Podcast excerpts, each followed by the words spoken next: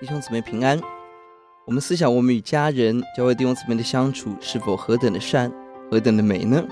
今天我们一起思想诗篇一百三十三篇弟兄之爱。本篇是大卫所期待的家庭、社会、敬拜跟国家应当有的和睦景象，也应当是朝圣者上行之事的作者所期待，也应当是今天教会生活的蓝图。第一节把弟兄姊妹的生活应有的样式给勾勒了出来。善是好的，令人愉快的，有益处的；美是愉悦、快乐、可爱。弟兄同住应当有这样的福气，一家人应当有这样的氛围。这样的福气好像什么呢？二到三节用了生动的比喻。第二节提到了亚伦是大祭司的代表，油不是一两滴，是丰富的倾倒下来。流到胡须，流到衣襟，是一个不断流贯的祝福。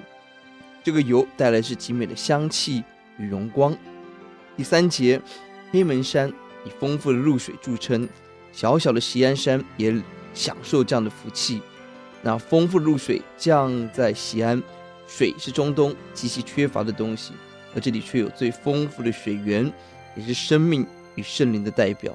这两个比喻后面就是神所命定的福，既是神的命定，神降下就绝对不会改变。这福气从哪里来呢？二到三节重复了三次“流”，三节的“降”在原文用同样的字，表达这个福气是从上帝而来。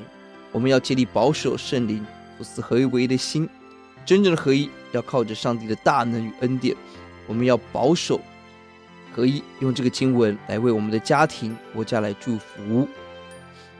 要结在第一节看到弟兄和睦同居，何等的善，何等的美！因为我们把握住在神家里的机会，把握敬拜、彼此相顾、彼此关怀的机会，把美善的福气带给我们身边的每一个人。我们来祷告，耶稣愿你教导我们，主要在弟兄相处当中难免有摩擦，有不同。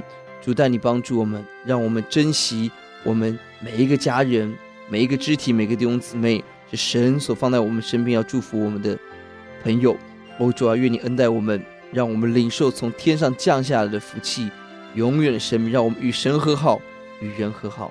谢谢主，祷告奉主的名，阿门。